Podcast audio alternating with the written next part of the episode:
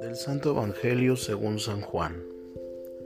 En aquel tiempo, muchos de los judíos que habían ido a casa de Marta y María, al ver que Jesús había resucitado a Lázaro, creyeron en él. Pero algunos de entre ellos fueron a ver a los fariseos y les contaron lo que había hecho Jesús. Entonces los sumos sacerdotes y los fariseos convocaron al Sanedrín y decían, ¿qué será bueno hacer? Ese hombre está haciendo muchos prodigios. Si lo dejamos seguir así, todos van a creer en él. Van a venir los romanos y destruirán nuestro templo y nuestra nación. Pero uno de ellos, llamado Caifás, que era sumo sacerdote aquel año, les dijo, Ustedes no saben nada ¿No comprenden que conviene que un solo hombre muera por el pueblo y no que toda la nación perezca? Sin embargo, esto no lo dijo por sí mismo, sino que siendo sumo sacerdote aquel año, profetizó que Jesús iba a morir por la nación, y no solo por la nación, sino también para congregar en la unidad a los hijos de Dios que estaban dispersos. Por lo tanto, desde aquel día tomaron la decisión de matarlo.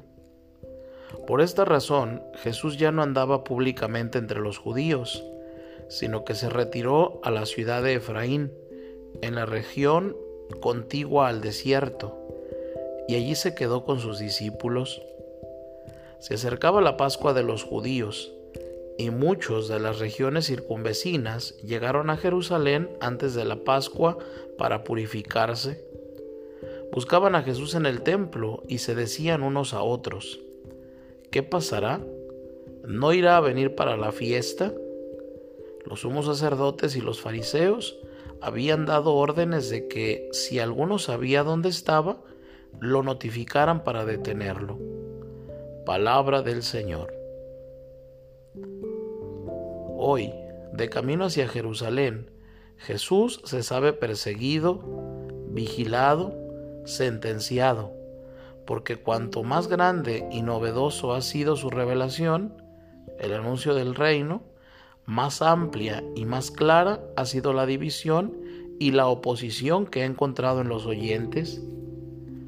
Las palabras negativas de Caifás, conviene que muera un solo hombre por el pueblo y no perezca toda la nación, Jesús las asumirá positivamente en la redención obrada por nosotros?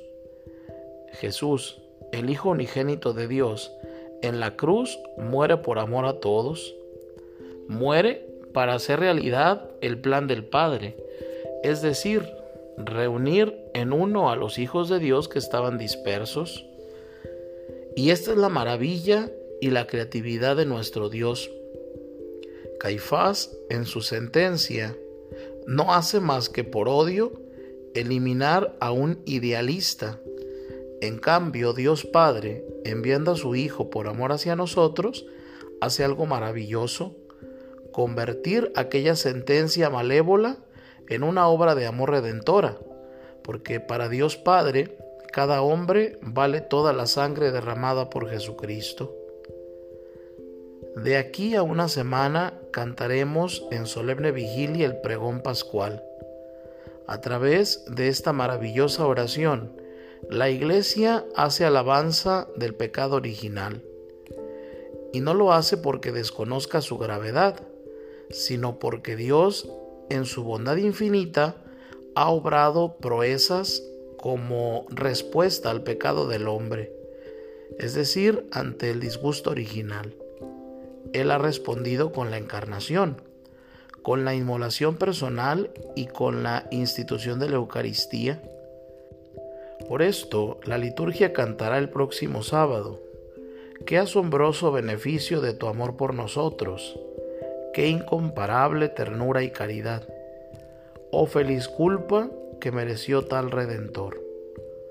Ojalá que nuestras sentencias, palabras y acciones no sean impedimentos para la evangelización ya que de Cristo recibimos el encargo también nosotros de reunir los hijos de Dios dispersos, vayan y enseñen a todas las naciones.